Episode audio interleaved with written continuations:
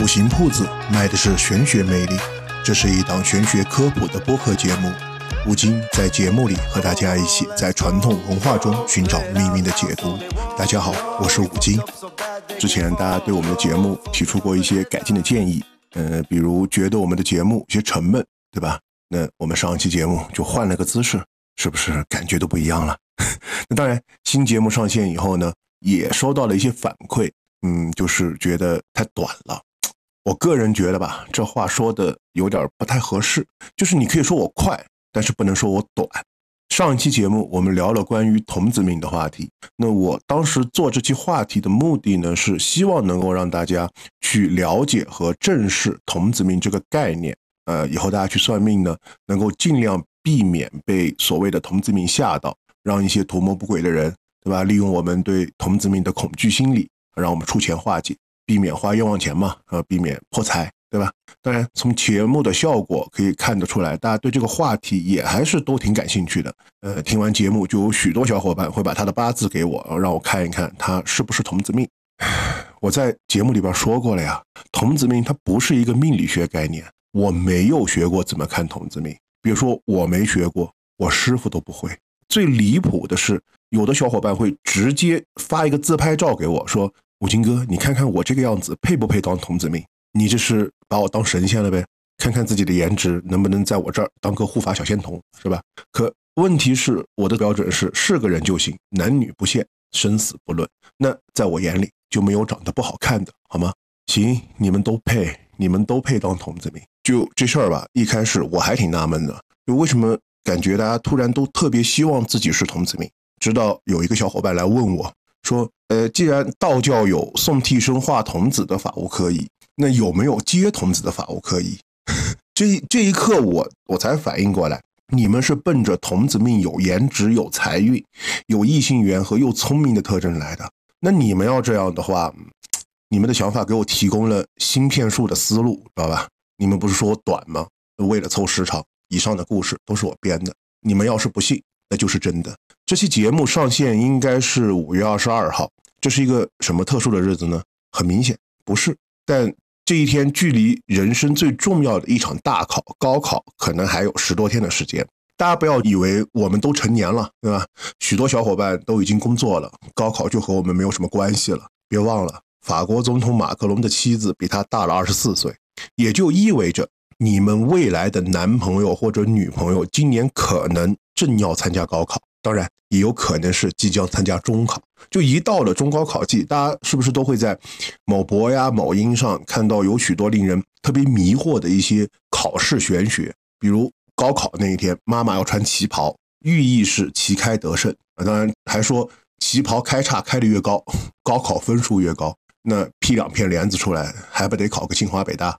我记得好几年前刚刚开始流行妈妈穿旗袍这个梗的时候，就有人问过，说为什么是妈妈穿旗袍，不是爸爸穿？答案是爸爸穿也行啊。比如高考那天，爸爸要穿马褂啊，寓意是马到成功。当时也有人问过，为什么是爸爸穿？因为妈妈穿着旗袍。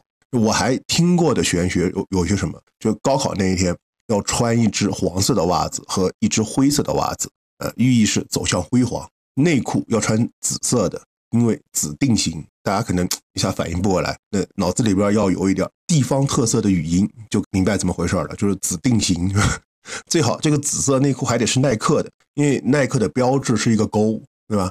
呃，除了紫定型以外，还一定对。鞋子呢要穿鸿星尔克的，因为 to be number one。早上的早点呢要吃包子，因为包子是包过。那在考场里边拿到卷子的第一件事儿，不是写名字，是要亲一下试卷，因为这样子卷子稳过。那还有一个最关键的，就是考试前一天晚上不能洗头，因为水会把脑子里边的知识冲走。所以各位高考没有考好的小伙伴，是不是可以反思一下，当初是不是在考试和考试之前漏了那个环节？反正我高考没考好的原因是早上吃的是一根油条两个鸡蛋。因为当时我妈忘了，高考单科满分是一百五十分。当然，这些是我们现代人为了祈福考生能够在考场上良好发挥吧，取得一个良好成绩、优异成绩的一种美好祝愿。那五行铺子作为一个玄学科普节目，我们今天要聊的就是从中国传统文化和易经术数方面看一看考试当中的玄学。说到考试，大家可能都会熟悉两颗星，就是文曲星和文昌星，就甚至有许多人会把呃文曲星和文昌星当成一回事儿来看，因为反正都是主管考试和文化的嘛，那拜谁不是拜，对吧？呃，但实际上，无论是从传统文化还是易经术数上来说，文曲星和文昌星是不完全相同。因为虽然刚刚我们说嘛，文曲星和文昌星都是管考试、管文化的，而且文曲星和文昌星都是紫微斗数和风水学中的星宿。但文昌星除了是星宿以外，它还是我国道教所尊奉的神仙之一——文昌帝君。也就是说。文曲星更多的是一个术数概念，而文昌星除了术数概念之外，还有宗教信仰的意义。我们现在就先聊一下文曲星。首先，我们要知道文曲星它不是一个神仙，它只是中国古代的一个星宿名字，就是我们北斗七星的第四颗星，叫天权星。那文曲星在命理术数、紫微斗数和风水当中用的会比较多一点，比如像。紫微斗数中，文曲星入命宫的人就会显得比较多才多艺呀，聪明伶俐，对吧？会写文章。那我们做风水的时候，也会有主家希望能够催旺文曲星位，哦让家里边的孩子勤于学业，啊，学习能够进步。呃，我们中国传统文化中认为呢，文章写得好，而且能在朝廷中当大官的人，都是文曲星下凡啊。那我们学过一篇课文叫《范进中举》嘛。范进中举以后，他老老岳父都不敢打他了，因为觉得他是文曲星下凡了。那比较有名的文曲星下凡呢，在我们的传说当中呢，像商朝的比干，对，就是我们前几期节目介绍过的文财神比干，呃，兼职当过文曲星。还有宋朝的范仲淹、文天祥、许世林，那这个许世林就是许仙的儿子许世林。就这一点，我多少有点没太想明白。就话说，许世林作为白娘子的儿子，不应该是蛇吗？为什么变成星呢？那还有大家比较耳熟能详的，就包拯包大人。但这里有一个重点，就是文曲星它主管的是多才多艺和特殊才艺，比如音乐表演、口才演讲和琴棋书画之类的。也就是说，通过风水催旺家里的文曲星位的方式，可能并不适合文理主科的考生。你看，我们文曲星管的是多才多艺，对吧？音乐。你催旺了家里的文曲星，你就不担心考生在考场上突然来一首《大河向东流》。那如果家里边有艺考生的话，呃，这颗星可能还挺对路子的。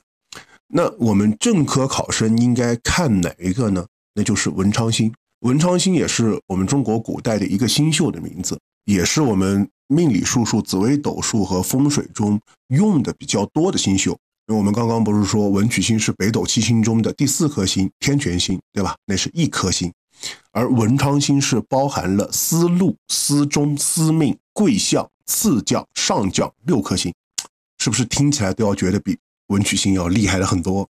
文昌星它主管的是科举、功名和学术理论。当然，文昌星还是我国道教尊奉的神仙之一——文昌帝君，全称是。九天定元，保生福教，开化主宰，长乐永佑，灵应大帝啊！别问我为什么要念这个，因为时长不够。那文昌帝君呢，是掌管人间功名利禄的神仙，是当时古代的读书人啊，然后去参加科举考试的人所尊奉的神仙。而且我们的古文记载，对文昌星，啊不是文昌帝君啊，是对文昌星的祭祀奉典，是从周朝就有记载开始了。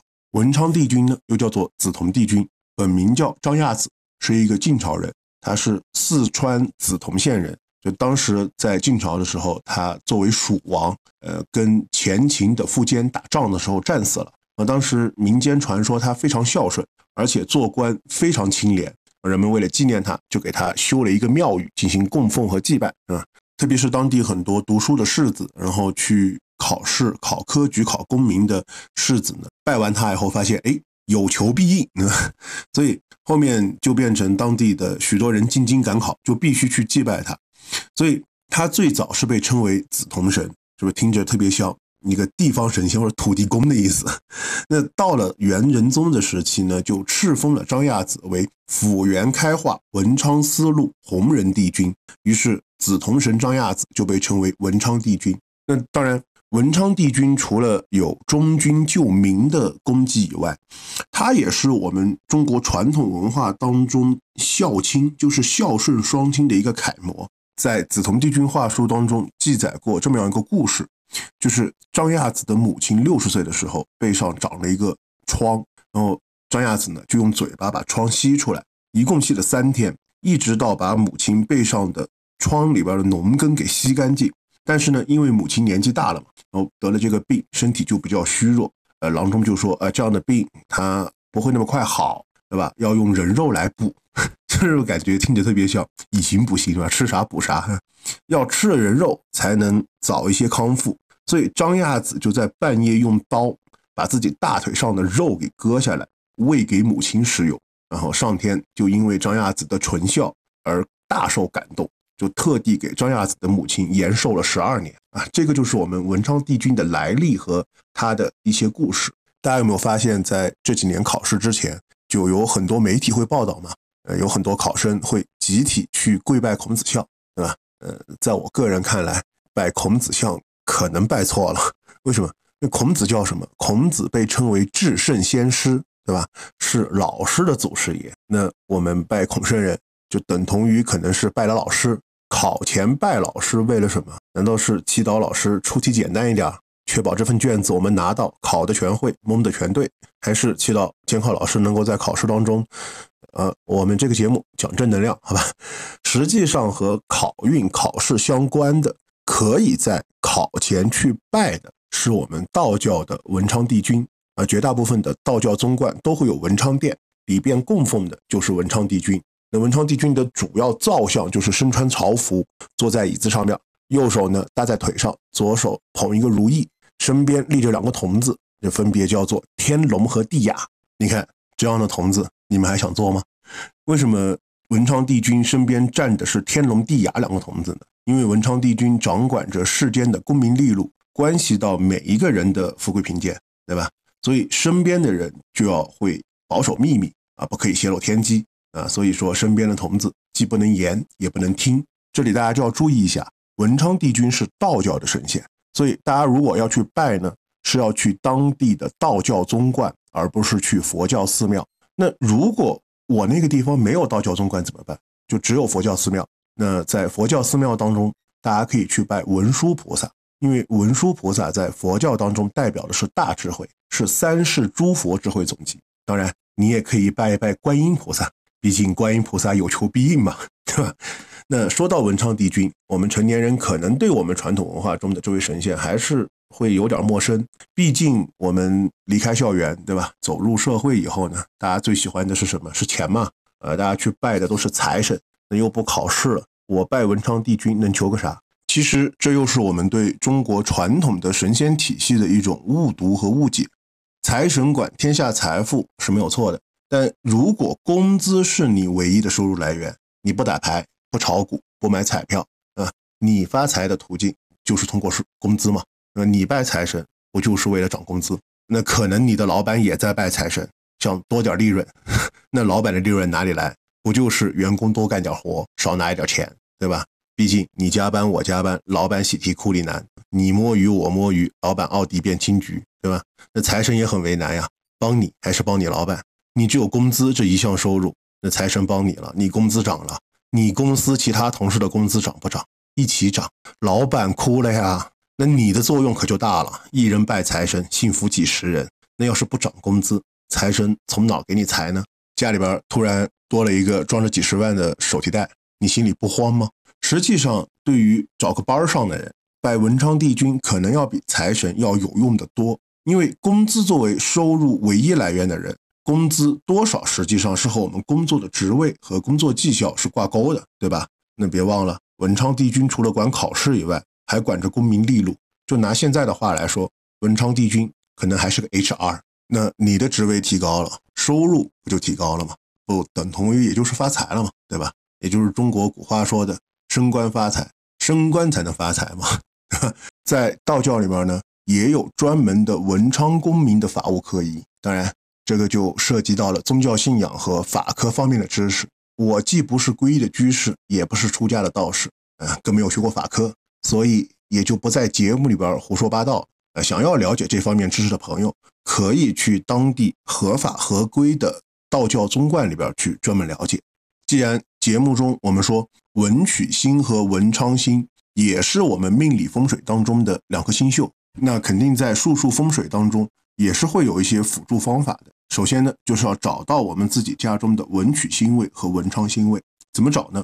我们传统风水派别比较多，就理论依据和判断方法是各有不同的，是一个比较复杂而且又难以一时半会儿能说清楚的事情。那么我就教大家几个比较简单和常用的找文昌星和文曲星的办法。我们之前在节目里边聊过，文曲星主管的是多才多艺和特殊才艺，对吧？那文曲星呢？是适合家里边是艺考生或者特长生，文昌星主管的是科举功名和学术理论，就比较适合家里边是考主科的考生。那第一种方法就是通过流年飞星法，在九星当中，一白水星是文昌星，四绿木星是文曲星。二零二三年呢，一白水星是飞临坤宫，也就是家里边或者说孩子的书房或者卧房的西南方向是文昌星位，四绿木星飞临中宫。也就是家里边或者孩子的书房或者卧房的正中间为文曲星位。第二种方法就是八宅风水定文昌星和文曲星位，它是根据我们房屋的坐山朝向来判断我们的星位。呃，像坐北朝南的房子，文昌星位在正中央，文曲星位在东北方；坐南朝北的房子，文昌星位在西北方，文曲星位在正南方。坐东朝西的房子，文昌星位在正东方，文曲星位在西北方；坐西朝东的房子，文昌星位在东北方，文曲星位在西南方；坐西北朝东南的房子，文昌星位在东北方，文曲星位在正西方；坐东南朝西北的房子，文昌星位在西南方，文曲星位在正中央；坐东北朝西南的房子，文昌星位在正西方。文曲星位在正北方，坐西南朝东北的房子，文昌星位在东南方，文曲星位在正西方，是不是听起来特别复杂？没事儿，我会把它放在 show notes 里面。我之所以要读出来呢，也是因为你们说我太短了，补时长。哎，这里测量房屋的坐山朝向的方法是拿着指南针，嗯，手机、罗盘还是指南针，就你们都随意，就手上有什么用什么。要是没有，你要能目测也可以。就我们拿指南针。背靠着我们的入户门，就是我们家的大门。你正前方的方向就是你家房子的坐山，你背后的方向就是你家房子的朝向。当然，找这个文昌星位和文曲星位，你可以在全家找一个，然后在孩子的书房里边找一个。那找到文昌星位和文曲星位又该怎么办呢？首先，我们要保持文昌星位和文曲星位的干净整洁，就不要在这两个地方堆积垃圾或者杂物，要打扫干净。呃，特别是文昌星位或者文曲星位，如果在中宫的，就不要被什么沉重的家具呀、柜子之类的压住。如果这个位置刚好放了书柜、书桌或者柜子怎么办？我想，正常应该没有哪个家里会在家里边正中间放一个书柜吧？那当然，我们也可以在文昌星位或者文曲星位上放置一个文昌塔、呃毛笔、文竹或者富贵竹之类的小物件。那如果我们这个文昌位或者文曲星位放这个书柜，那我们在书柜上放一个文昌塔或者毛笔都可以。然后呢，文昌星位和文曲星位要通风明亮。当然，家里边如果考生的书房正好在家里的文昌星位或者文曲星位，或者说我们考生的书桌正好在。呃，考生卧房或者书房的文曲星位或者文昌星位上是最好的。那至于家里边刚好是文昌位在中宫的，或者我们采用流年飞星法，家里边又是艺考生，刚好文曲星位落在中宫，呃，就不太建议放置文昌塔了。毕竟家里边正中央放一个文昌塔，看起来挺奇怪的。就知道的你是在催旺文昌星或者文曲星位，不知道的还以为你家重建了一个雷峰塔。以上的两种方法呢，大家可以同时使用。来看看能不能找到重合的文昌星位或者文曲星位，当然这个最好。那也可以选择其中一种，定出自己家的文昌星位或者文曲星位。因为风水呢派别特别多，而且每一个派别理论和依据都不一样，就是我们在不同派别上找出的文昌星位或者文曲星位不同是很正常的一件事儿。那么取决于你相信哪一个啊，你想用哪个就用哪一个。毕竟我们要相信相信的力量，对吧？那在日常的风水实践当中呢，催旺文昌星位，它不仅仅是利于家中的孩子的学习考试，实际上对我们成年人的影响也是会比较大的。就我们都知道，文昌星除了掌管考试，也掌管了功名利禄，对吧？一个家里边的文昌星位比较好，也非常利于家里边人的事业发展和人际关系。所以找到并且催旺文昌星位，也非常适用于我们有个班上的人。之前在群里边就聊到说，求事业发展要拜文昌帝君，不要拜财神的话题啊。那个时候就有小伙伴问说，呃，文昌帝君管事业。啊，那我拜文昌帝君，那岂不是越拜工作越多，越拜越忙？理论上还真可能是这样子。但作为苦逼的打工人，我们的工资不正是由工作量所决定的吗？只有有工作干，我们才有财源，不是吗？那以上呢，就是我们如何找到家中文昌星位和文曲星位，并且做适当调整催旺的方法。那接下来呢，就是我答应教给大家的，我日常常用的一个占卜定位的小技巧，也叫做八卦定位定数法。其实呢，这个小技巧只是我日常用来找个公共厕所啊，找共享单车啊，找丢失的物品或者取数字的一个小方法。那怎么用呢？呃，就是拿出手机，打开高德地图，你要的共享单车、公共厕所 APP 里都有。我们为什么要学这个方法？是因为高德地图不好用了吗？开个玩笑，掌握这个方法之前，我们大家要记住八卦的卦形，也就是不同的阴阳组合构成了什么样的卦。有一个八卦的卦诀歌可以帮助大家记忆，就是乾三连，坤六断，震养于艮复晚，离中虚，坎中满，兑上缺，巽下断。就是三个连起来的线是乾卦，六根断开的线是坤卦。那我会把八卦的卦形配合歌诀呢摆在 show notes 里面。然后呢，还要用得到先天八卦和后天八卦的知识。先天八卦是表示卦的顺序，就是乾兑离震巽坎艮坤，就是乾卦代表了一，兑卦代表了二，离卦代表了三，震卦代表了四，巽卦代表了五，坎卦代表了六，艮卦代表了七，坤卦代表了八。那后天八卦呢，是表示了方位，也就是乾卦表示西北方，兑卦表示正西方，离卦表示正南方。震卦表示正东方，巽卦表示东南方，坎卦表示正北方，艮卦表示东北方，坤卦表示西南方。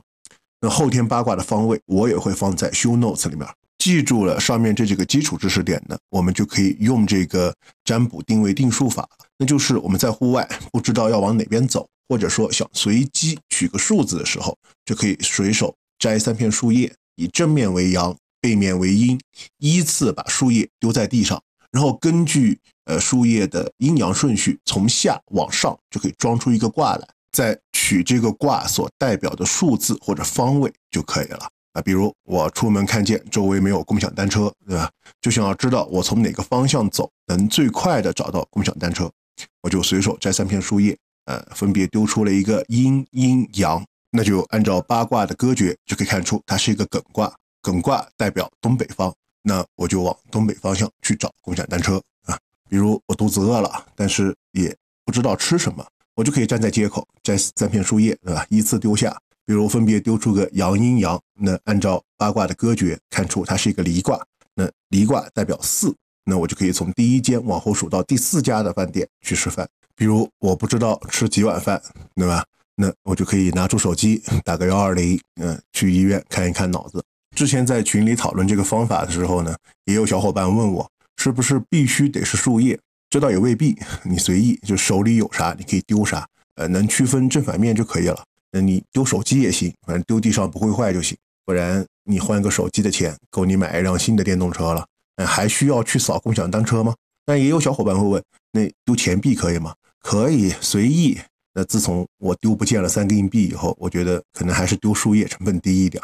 当然。丢包子也行，只要你周围没有狗就行。那也有小伙伴问过，为什么非得是三片树叶？摘一片树叶丢三次行不行？一片也行，就是丢完弯腰捡树叶的样子看起来有点 奇奇怪怪的。就本来丢树叶的行为就很奇怪，你还弯腰去捡。那实际上这个方法呢，那并不是一个玄学术数中的占卜方法。如果非要说是占卜，那也最多就只能算是一种民间杂占的形式。其本质实际上是和丢硬币是一样的，只是看起来要比丢硬币要厉害那么一点儿够装逼，嗯，能够从里边读取的信息量要比丢硬币多一点。要说找方位嘛，你用个箭头在手上转也可以，只是可能看起来要比丢树叶还奇怪一点。其实无论是命理也好，风水也好，占卜也好，对于我们人生，更多的是我们做好万全准备之后的锦上添花，而不是雪中送炭。我相信，一个目不识丁的人，绝对不可能因为拜了文昌帝君。催旺了家里的文昌星和文曲星位，就能够金榜题名。一个满腹经纶的人，也不大可能因为没有拜文昌帝君，或者没有调整文曲星位和文昌星位而名落孙山。我们的成绩斐然，更多的是来自于我们日常的勤学苦练；我们的不尽人意，更多的是来自于我们日常的好逸恶劳。敬拜神佛，它其实只是我们在掌握了可控因素下，在不可控的环境中寻找的心理安慰。风水调整也只是为了让我们在更好的环境中能够最大限度地发挥我们的主观能动性。如果我们完全寄希望于求神拜佛和风水术数，那不就完全偏离了我们中国传统文化“书山有路勤为径”的精神内核吗？那这期节目就到这里了，谢谢大家的收听，大家拜拜。Let's go.